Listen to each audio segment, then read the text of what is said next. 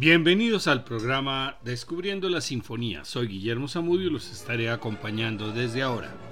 Este es un programa de la emisora de la Universidad del Quindío, la UFM Stereo. La Sinfonía número 9 es la última que Mahler completó antes de su muerte.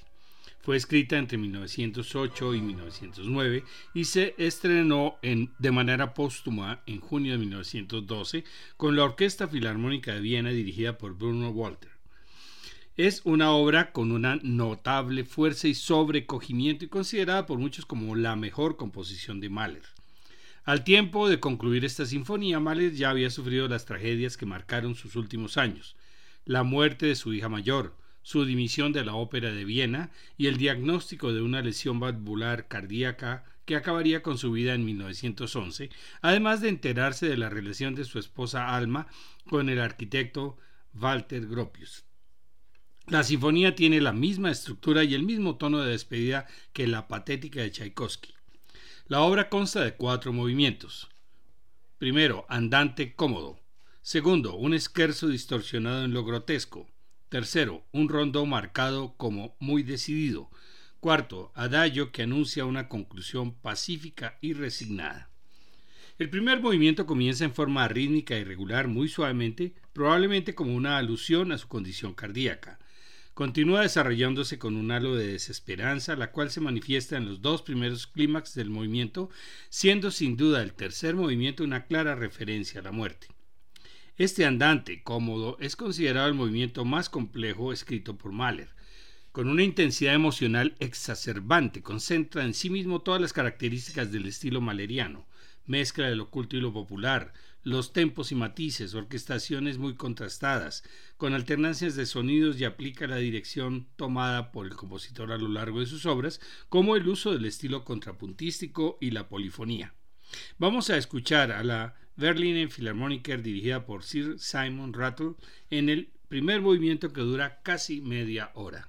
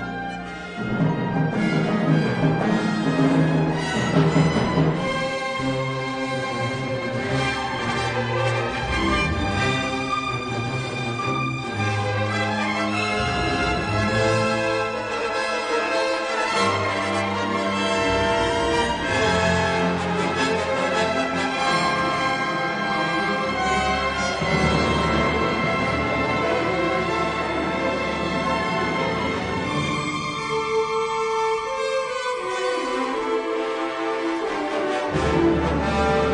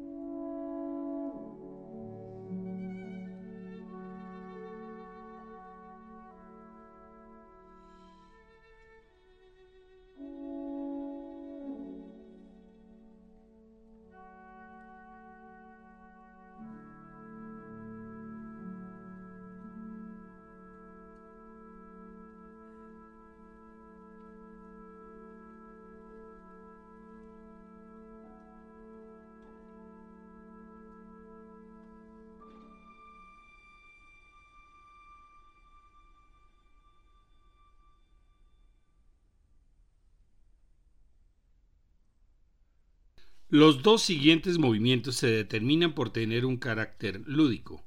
El segundo emula una danza y el tercero una marcha militar. Una danza de la muerte donde Mahler cambia los sonidos tradicionales en variaciones casi irreconocibles.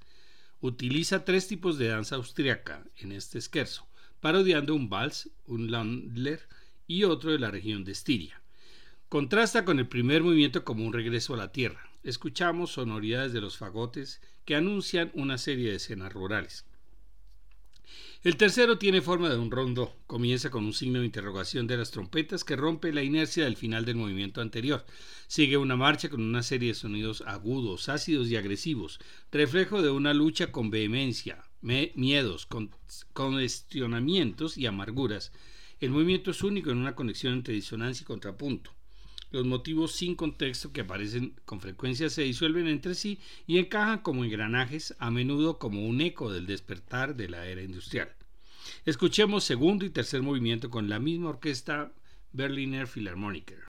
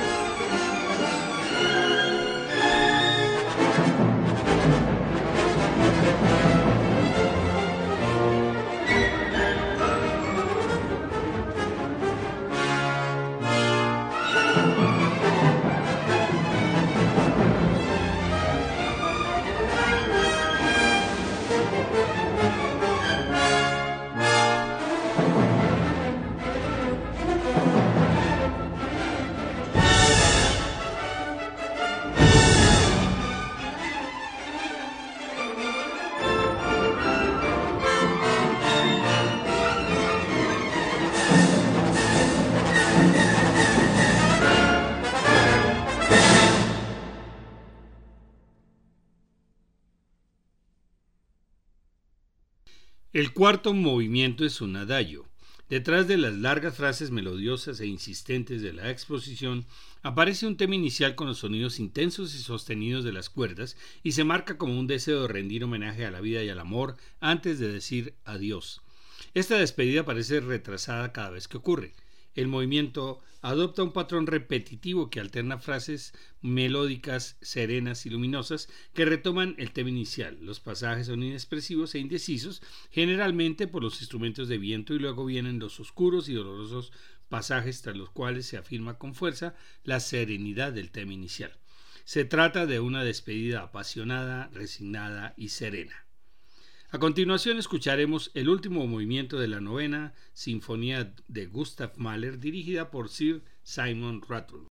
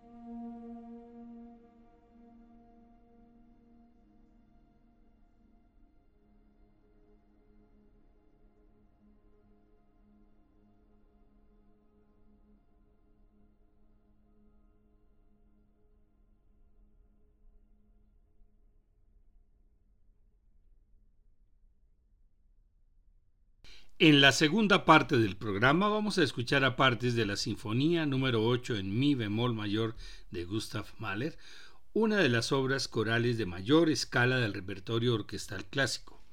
Debido a que requiere una enorme cantidad de instrumentistas y coralistas, con frecuencia se le denomina como Sinfonía de los Mil, aunque a menudo se interpreta con menos de mil intérpretes y el propio Mahler no aprobó dicho sobrenombre. La obra fue compuesta en Mayernick en el verano de 1906. Fue la última obra que Mahler estrenó en vida y contó con un gran éxito de crítica y público cuando la dirigió en el estreno en Múnich en septiembre de 1910. La fusión de canción y sinfonía había sido una de las características de las primeras obras de Mahler. En su periodo medio, un cambio de rumbo lo había llevado a producir tres sinfonías puramente instrumentales, quinta, sexta y séptima. Con la octava vuelve a la combinación de la voz y la orquesta en un contexto sinfónico. La estructura no es convencional, pues la obra se divide en dos partes, no en movimientos. La primera se basa en el texto latino de un himno cristiano para Pentecostés del siglo IX. Feni Creator Spiritus, Ven Espíritu Creador, y la segunda parte es un arreglo de las palabras de la escena final del Fausto de Goethe. Las dos partes están unificadas por una idea común, la redención a través del poder del amor, unidad transmitida mediante temas musicales comunes. Mahler estaba convencido desde el principio de la importancia de la obra al renunciar al pesimismo que había marcado gran parte de su música y ofreció la octava como una expresión de confianza en el eterno espíritu humano. Todos estos programas se encuentran en la página descubriendolamusica.co para que los puedan escuchar cuando quieran. Gracias por su audiencia, buenas noches y felices sueños.